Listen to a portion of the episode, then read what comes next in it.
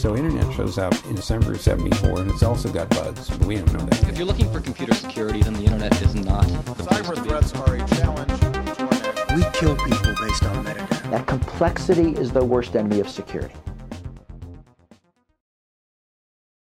Moin Moin und herzlich willkommen zu einer neuen Podcast-Folge, die mal wieder ein bisschen spontan aufgenommen ist. Ähm, das ist bei mir oft so, dass ich was lese und dann denke ich mir, ah, das haut nicht ganz so genau hin, was da jetzt wieder in dem Text steht. Deswegen wäre es mal ein bisschen Zeit für eine Differenzierung. Und das ist ja so ein bisschen auch der Hintergedanke dieses Formates, dieses WTF-Formates, also What the fuck is, was zur Hölle bedeutet eigentlich dieser und jener Begriff. Und in diesen Folgen erkläre ich also Begriffe und heute soll es um die Frage gehen, was sind denn eigentlich Cyberwaffen? Beziehungsweise gibt es Cyberwaffen? Oder anders gesagt, ist es sinnvoll, diesen Begriff zu verwenden? Bevor es aber dann richtig losgeht, noch eine kurze Housekeeping-Mitteilung. Ähm, ihr hört es vielleicht schon. Es kann sein, dass der Podcast jetzt ein bisschen anders klingt, weil ich auf ein neues Mikrofon hochgerüstet habe. Mein altes Blue Snowball hat den Geist aufgegeben. Da war da nur noch statisches Grundrauschen zu hören. Es war wahrscheinlich irgendeine Art Wackelkontakt am Kabel. Ich war aber jetzt nicht motiviert, das Ding aufzuschrauben und dran rumzubasteln. Deswegen habe ich mir ein neues Mikrofon gegönnt und habe entsprechend auch ein bisschen abgegradet. Und ich hoffe, man hört das vielleicht am Ton.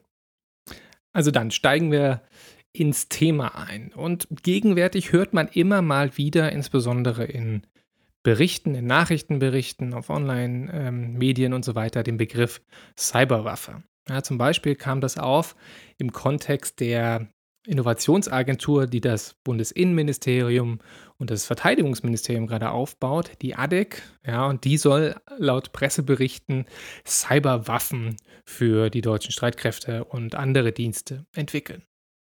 Dann gab es im Kontext der Auseinandersetzung mit dem Iran und den USA kürzlich die Meldung, dass der Iran und die USA sich angeblich mit Cyberwaffen bekriegen und kurz darauf gab es noch eine Meldung, wo angeblich eine NSA-Cyberwaffe Baltimore lahmgelegt hat. Das bezog sich auf den Ransomware-Angriff in Baltimore, der also Rechnersysteme der öffentlichen Verwaltung lahmgelegt hat. Das hat Millionenbeträge gekostet. Und diese Ransomware basiert eben auf WannaCry. Das ist die Schadsoftware, die 2017 ihr Unwesen trieb. Und diese Schadsoftware wiederum beruht auf einem von der NSA abhandengekommenen Exploit bzw. einer Sicherheitslücke. Und deswegen hat man dann in diesem Artikel die Nachricht daraus gebaut, dass Baltimore quasi mit einer NSA-Waffe angegriffen worden sei.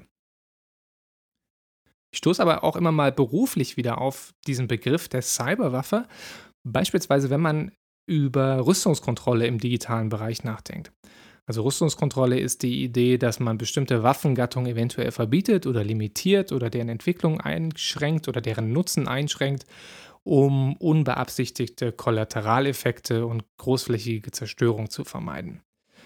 Und dann gibt es natürlich auch die Diskussion über Cyberrüstungskontrolle beziehungsweise über eine Art Cyberwaffenvertrag, der also bestimmte Arten von Cyberfähigkeiten ächten soll, ohne konkret klarzumachen, wie das genau funktionieren soll. Und dieses Thema Cyberrüstungskontrolle wird uns garantiert in einer der späteren Folgen dieses Podcasts nochmal über den Weg laufen. Da habe ich mich quasi committed, eine Folge dazu zu machen. Ähm, mag aber noch keine Aussage dazu machen, wann die Folge kommt. Aber kommen wird sie auf jeden Fall. So, das ist so ein bisschen der Kontext, wie ich auf dieses Thema gekommen bin. Und ich habe ein bisschen Probleme mit dem Begriff der Cyberwaffe, weil das sozusagen ein Frame ist, also ein gedankliches Konstrukt, der eine gewisse Interpretation naheliegt. Also da ist die Annahme drin, dass digitale Fähigkeiten, dass Cyberfähigkeiten sich so verhalten wie Waffen. Also dass sie eventuell sowas sind wie Schusswaffen, sowas wie Raketen, sowas wie Torpedos. Ja? Und diese Analogie, diese, diese, diese Metapher finde ich problematisch, weil sie in einigen Bereichen vielleicht hinhauen mag, in vielen anderen Bereichen und in anderen Phänomenen im digitalen Bereich eher nicht so richtig hinhaut. Das sieht man schon daran, dass das problematisch ist, dass es keinerlei Definition einer Cyberwaffe gibt. Es gibt weder eine international anerkannte Definition und es gibt für, für das Allermeiste gibt es zumindest irgendeine Art von Definition, ja, auch wenn sie nicht sagen das. Und auch die Bundesregierung erklärt in einer kleinen, äh, in einer Antwort auf eine kleine Anfrage der FDP-Fraktion, dass die Bundesregierung den Begriff der Cyberwaffen, äh, für den keine anerkannte Definition existiert, nicht verwendet. Ja, sie spricht stattdessen lieber von Cyberwirkmitteln. Cyberwirkmittel ist jetzt dieses schöne Bundeswehrjargon, dass man für alles, was irgendwie destruktiv oder tödlich oder wie auch immer ist, man den Begriff der Wirkung verwendet. Das ist also ein schöner, schöner ausweichender Begriff. Ein Euphemismus, das war das Wort, was mir gerade nicht eingefallen ist. Ähm, Cyberwirkmittel anstatt Cyberwaffe also. Und jetzt ist es mal sinnvoll, so aus einer techniksoziologischen Sicht beispielsweise mal zu fragen, ja, was ist denn eigentlich eine Waffe? Ja, wir haben alle so ein intuitives Verständnis davon. Ja, wenn wir an Waffe denken, dann denken wir in der Regel an, je nachdem, wo man geboren ist, an Pistolen vielleicht, an einen Knüppel, an einen Taser, an ein Kampfflugzeug, Drohnen, U-Boote, wobei man da eher von Waffensystemen spricht, aber das ist jetzt gar nicht so wichtig. Es geht also um irgendetwas, was dafür entwickelt wurde, Schaden zuzufügen, in der Regel. Die Techniksoziologen machen das so ein bisschen differenzierter. Die, es gibt mindestens vier Kriterien, die man anlegen kann, um von einer Waffe zu sprechen. Denn, wie gesagt, es gibt Grauzonen und es ist auch nicht so ganz klar. Man kann ja auch Alltagsgegenstände als Waffe verwenden.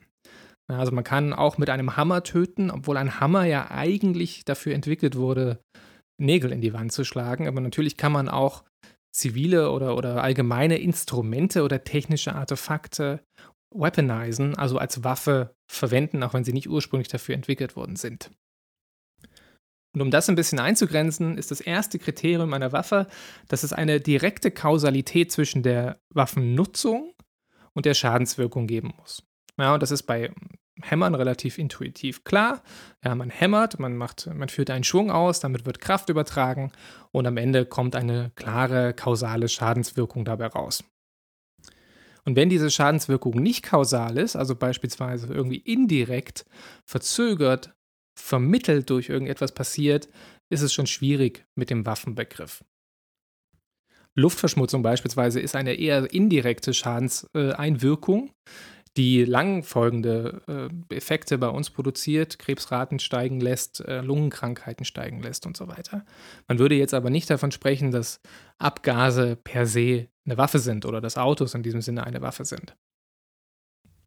Und dann kann man weiter sagen, dass ein Artefakt, ein technischer Gegenstand, der nicht zuverlässig Schäden verursachen kann, eigentlich nicht als Waffe taugt. Ja, also das würde zum Beispiel Waffen von Werkzeugen unterscheiden. Klar, man kann mit einem Hammer töten, aber Waffen sind viel, viel, viel besser im Töten.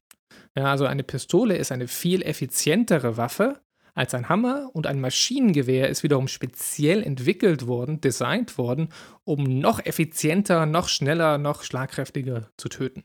Klingt jetzt alles sehr makaber, was ich sage, aber das ist ja im Wesentlichen die Intention eines Maschinengewehrs, was 30, 100, 200 Schuss innerhalb von wenigen Minuten abfeuern kann. Das zweite Kriterium, was man häufig an Waffen anlegt, ist, dass sie physische Schäden anrichten, die insbesondere, nicht ausschließlich, aber häufig auf die physische Verwundbarkeit menschlicher Körper abzielen.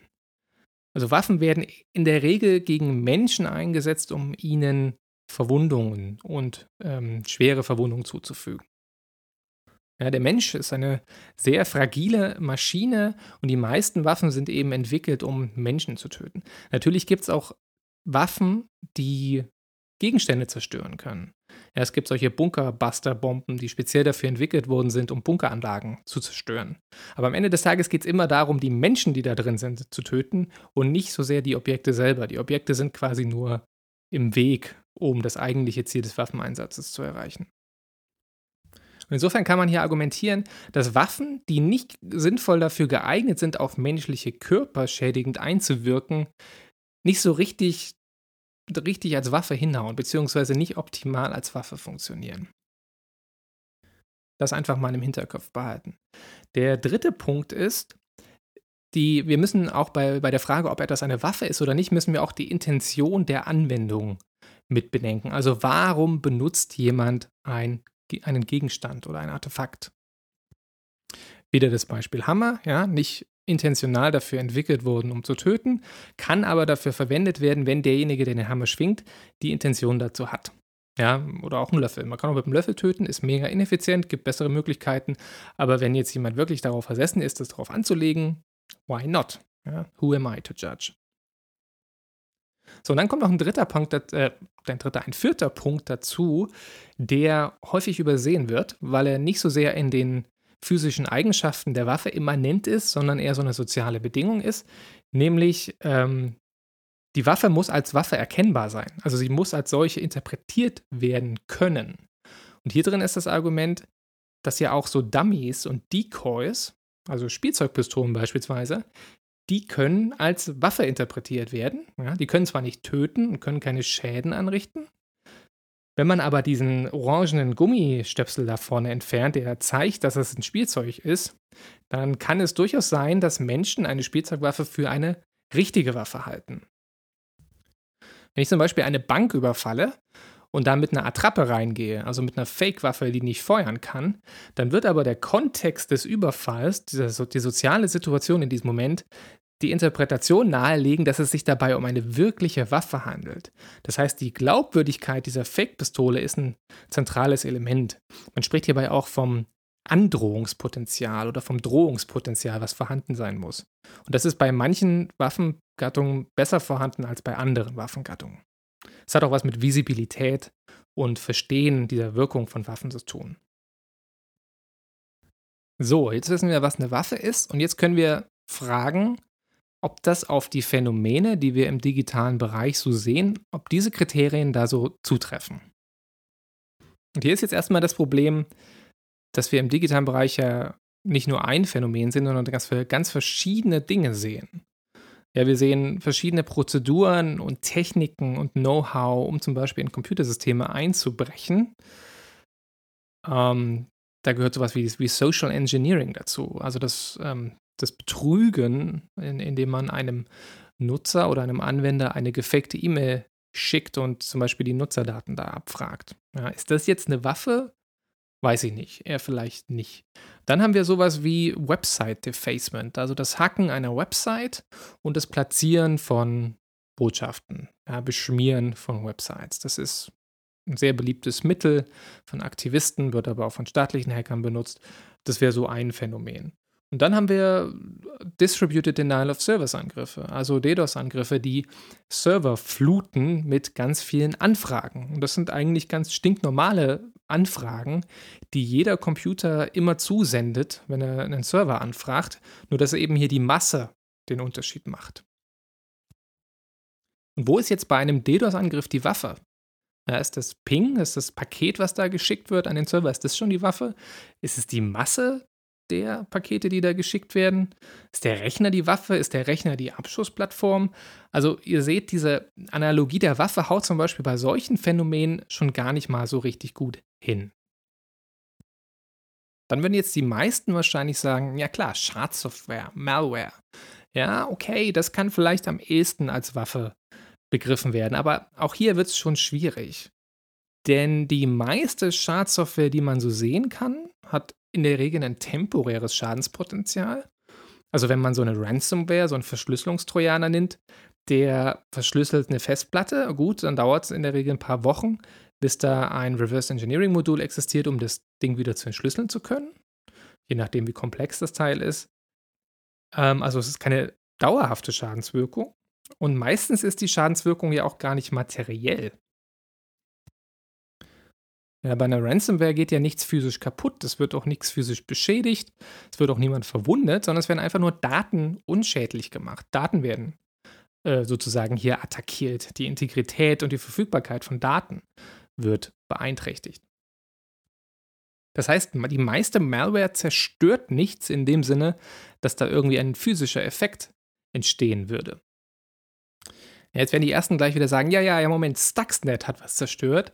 Genau, dazu kommen wir gleich. Ich will nur erst noch mal kurz den Punkt machen, dass natürlich auch eine nicht physisch destruktive Schadsoftware, die zum Beispiel nur einen Rechner verschlüsselt oder die nur Rechner einer Firma verschlüsselt, natürlich im Umfang und im Effekt die Wirkung einer Waffe produzieren kann.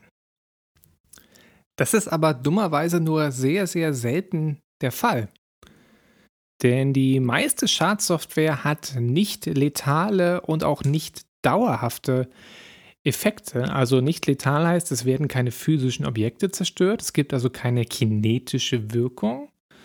Die einzige Wirkung, die die meiste Schadsoftware hat, ist, dass Daten verändert werden, dass sie manipuliert werden, dass sie vielleicht gelöscht werden. Das wäre schon eine höhere Eskalationsstufe. Oder dass ein System äh, verschlüsselt wird oder dass ein System gelöscht wird. Also der Master Boot Record zum Beispiel einer, eines Rechners gelöscht wird, sodass dieser nicht mehr hochfahren kann.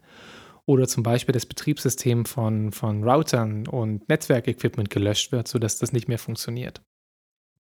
Die Folge davon ist natürlich dann auch eine Lahmlegung des Geräts, die durch die Datenlöschung verursacht wird.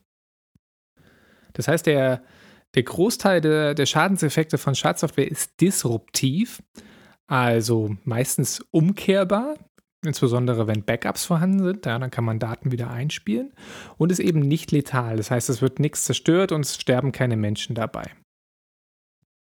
Und wenn man hier so ein bisschen die analoge Metaphern nehmen würde, dann würde man sagen, die meiste Schadsoftware ist sowas wie ein Taser. Ja, ein Taser betäubt einen Menschen temporär. Oder Schadsoftware funktioniert so wie Tränengas. Tränengas ähm, hat Denial-of-Service-Effekte, wenn man das so nennen möchte. Ja, also bestimmte, ein bestimmter Bereich wird abgesperrt. Man nennt das dann eben auch Denial im militärischen Jargon. Man kann da, da nicht hin, weil er Gas ist und weil man, wenn man da reinkommt, das äh, anfängt, die Augen zu drehen und man äh, nicht mehr richtig atmen kann. Also das sind sozusagen temporäre Beeinträchtigungen der Leistungsfähigkeiten eines Systems, ein Denial-Effekt, nur dass das System bei Tränengas eben kein Computer ist, sondern ein Mensch ist. Also die meiste Schadsoftware ist sowas wie ein Taser, wie Tränengas. Ein Beispiel, was auch manchmal gebracht wird, ist ähm, Krähenfüße. Krähenfüße sind diese Dinger, die kennt man aus Videospielen. Das sind solche Nieten bzw. solche Nägeldinger, die wirft man auf die Straße und die zerstechen die Reifen von Autos und es benutzt die Polizei zum Beispiel, um Verfolgungsjagden abzukürzen, indem man den Verfolgten in eine Straße drängt, wo solche Krähenfüße liegen, dann fährt er da durch, dann werden die Reifen zerstochen und dann ist sozusagen die Leistungsfähigkeit des Fahrzeugs minimiert, weil es nicht mehr fahren kann. So, wie angekündigt, kann man natürlich jetzt sagen, natürlich gibt es Schadsoftware, die kinetische Effekte verursacht und es gibt einige davon. Ja, über Stuxnet haben wir schon gesprochen. Das ist die Zerstörung der Urananreicherungsanlagen im Iran. 2009, 2010 rum war die ganze Geschichte. Das ist also ein sehr eindrücklicher kinetischer Effekt. Auch wenn natürlich hier immer wieder dazu gesagt werden muss, so einen Effekt zu erzeugen ist massiv kompliziert. Es ist enorm viel Know-how und Ressourcen nötig, um sowas zu machen. Also es wird gesagt, dass Operation Olympic Games, das ist der interne Codename für Stuxnet gewesen, äh, um die 300 Milliard, äh, Millionen Dollar gekostet haben soll und ungefähr seit 2005 Pi mal Daumen in Entwicklung gewesen sein soll. Also vier Jahre Entwicklungszeit, mehrere Millionen Dollar dafür verschwendet. Es brauchte einen physischen Zugriff zu dieser Urananreicherungsanlage, weil das Ding nicht mit dem Internet verbunden war. Das heißt, man brauchte einen Nachrichtendienst, der dann einen Agenten einschleust oder einen Doppelagenten einschleust, der dann wiederum die Schadsoftware auf dem System installiert. Und man brauchte sehr konkrete Kenntnisse einer sehr geheimen Anlage, nämlich man musste wissen, welche Art von Steuerungscontroller dort existiert. Und das ist alles Wissen, das haben Normalsterbliche in der Regel nicht und das haben nur Staaten, die dafür extrem viel Geld ausgeben und sehr ähm, fähige Nachrichtendienste haben. Also Stuxnet kann nicht jeder dahergelaufene Hacker einfach mal so ausführen. Deswegen ist diese kinetisch destruktive Schadsoftware so selten. Wenn wir jetzt nochmal die Waffenkriterien uns anschauen, über die ich vorhin gesprochen habe, dann stellt man jetzt was fest, nämlich selbst bei Malware, die einen physischen Effekt hat, ist das meistens kein direkt kausal feststellbarer kinetischer Effekt weil die Kausalwirkung sozusagen durch das Zielsystem verändert wird. Anders formuliert, Schadsoftware ist in ihrer Wirkung zielabhängig. Das heißt, sie hängt von der Konfiguration des Zielsystems ab. Und das ist anders als bei kinetischen Waffen. Ja, die Schadenswirkung bei kinetischen Waffen liegt inhärent in der Waffe drin, in den physischen Eigenschaften der Waffe. Ja, Nuklearsprengköpfe haben zum Beispiel eine inhärente Detonationsleistung, die kann man physisch messen, ja, in Kilotonnen. Man kann die Einschlagswahrscheinlichkeit und die Schadenswirkung messen, wenn man ungefähr die physischen ähm, Informationen zu den Bauteilen hat, die damit getroffen werden und die Zielinformation hat. Das heißt, man kann den Schadenseffekt berechnen, weil er direkt kausal hergestellt wird.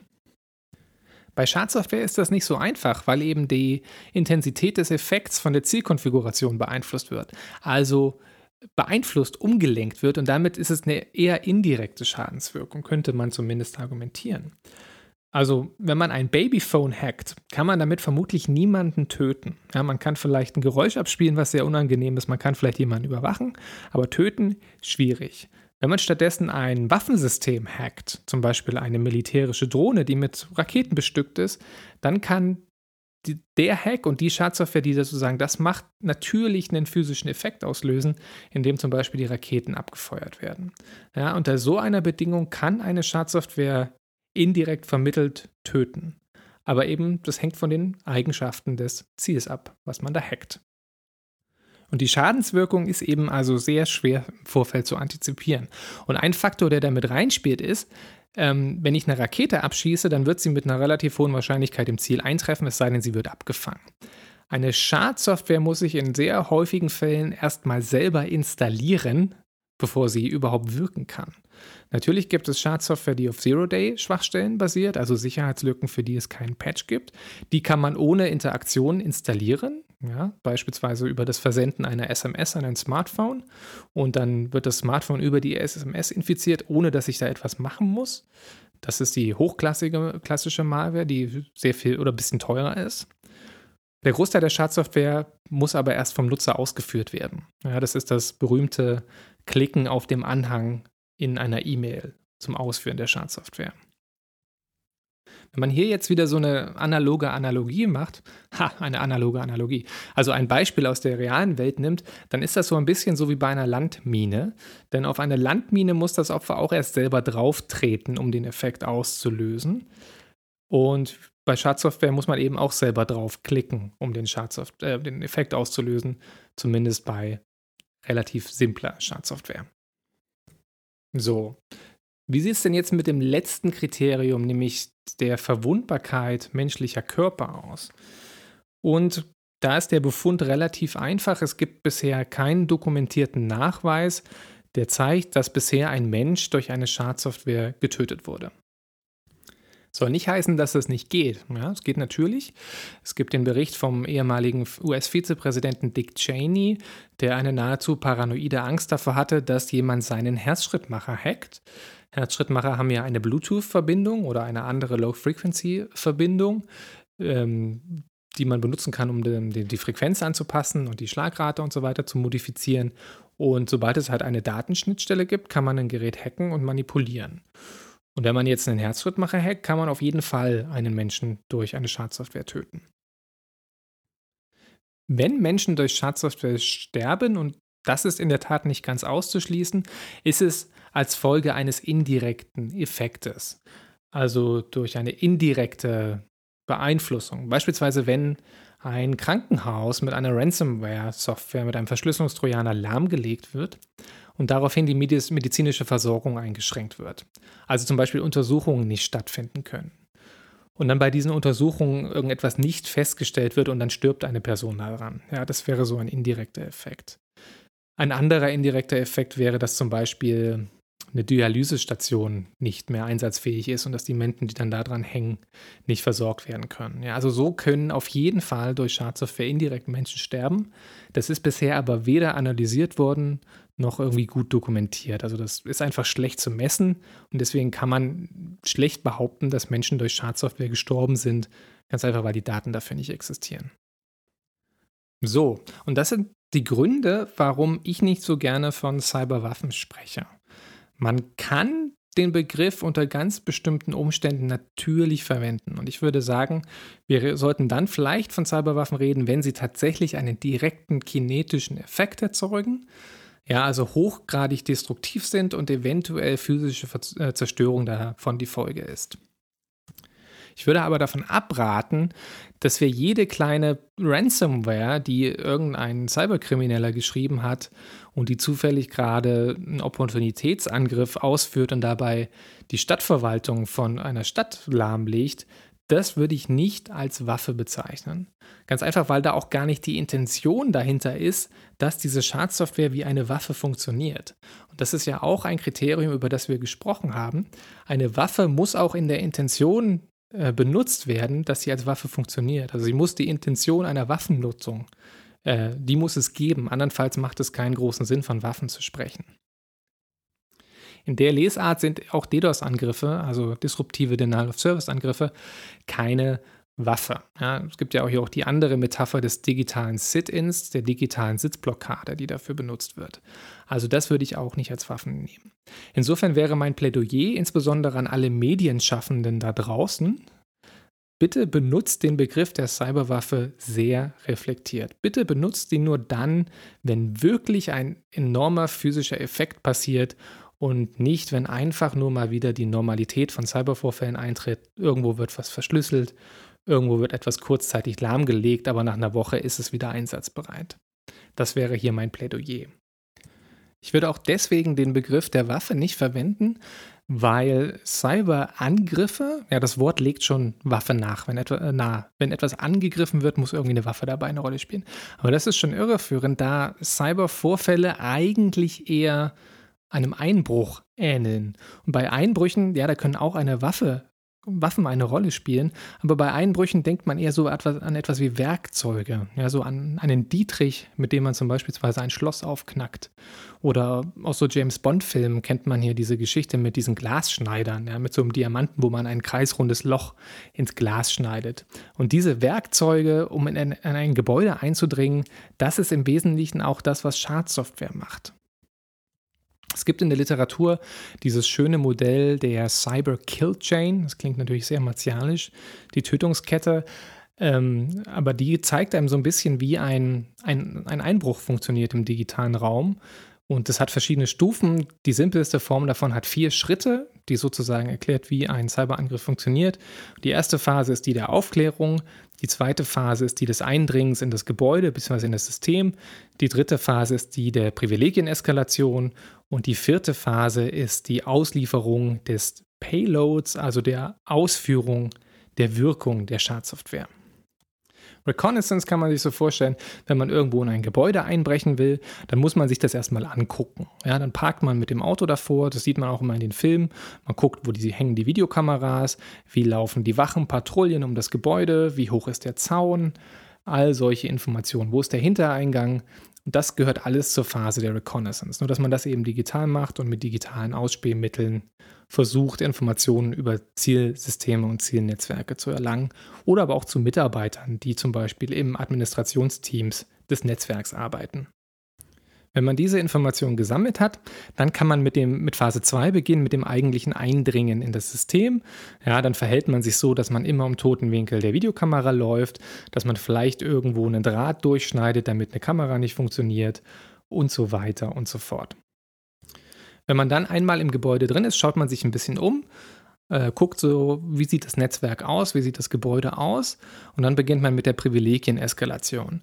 Und das kann man sich so vorstellen, dass wenn man in ein physisches Gebäude einbricht, dann sucht man sich den Raum des Hausmeisters und versucht dort den Generalschlüssel zu finden. Denn wenn ich den Generalschlüssel vom Hausmeister gefunden habe, dann kann ich in alle anderen Gebäude des Raumes, äh, des, des Gebäudes auch eindringen und muss da nicht die Türen eintreten oder einschlagen. Und dieses Mitnehmen des Generalschlüssels, der einfach alle Tore öffnet, das nennt man Privilegieneskalation. So, und zu guter Letzt kommt dann die Auslieferung des Payload. Und die Auslieferung des Payload ist das Entfalten der Wirkung, also das, was ich da machen will. Was will ich machen bei dem Einbruch? Na, in der Regel will ich Dokumente stehlen. Oder ich will die, das Schmuckkästchen der Hausdame plündern. Oder ich will ein Gemälde entwenden. Ja, das wäre dann ein Diebstahlmotiv.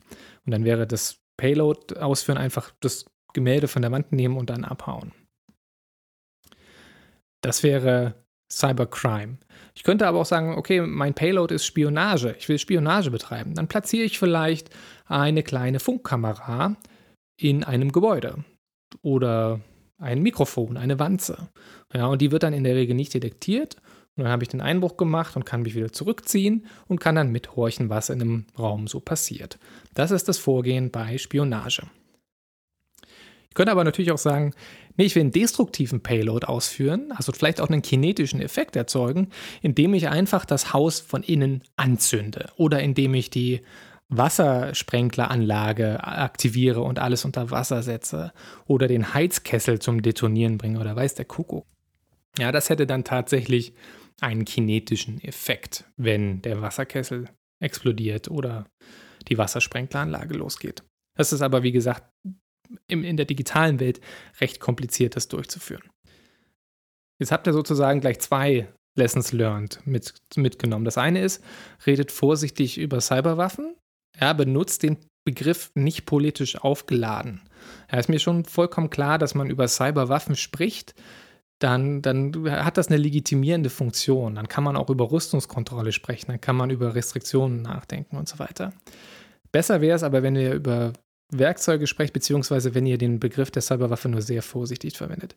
Die zweite Lessons learned, die ich hier euch gerade mitgegeben habe, ist, Cyberangriffe haben nicht so viel mit militärischen Angriffen zu tun, sondern sind in der Regel eher den Charakteristika eines Einbruchs ähnlich.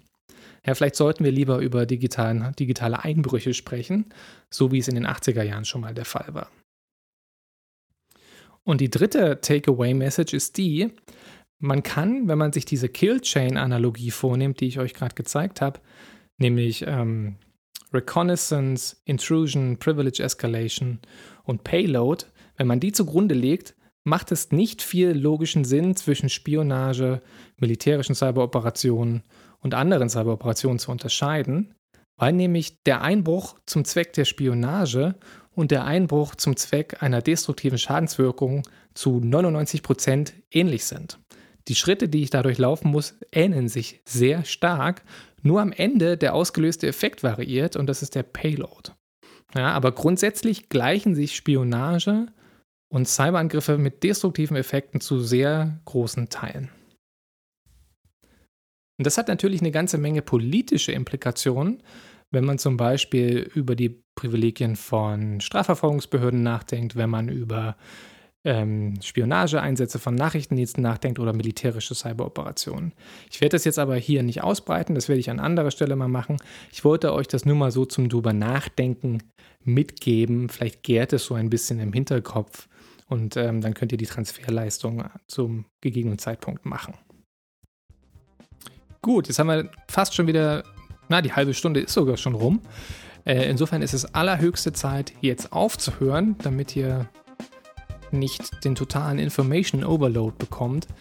Deswegen sage ich an dieser Stelle nochmal herzlichen Dank fürs Zuhören. Ähm, vielen, vielen Dank auch an alle, die mir gutes Feedback mitgeben. Ähm, das sind mittlerweile mehr geworden. Also dafür bin ich sehr dankbar. Danke, dass ihr den Podcast hört. Schreibt mir gerne einen Kommentar ähm, in iTunes, auf meiner Website, über Twitter oder sonst wo, wo ihr mich finden könnt. Und mit diesen Worten sage ich ciao, ciao, bye, bye, bis zum nächsten Mal.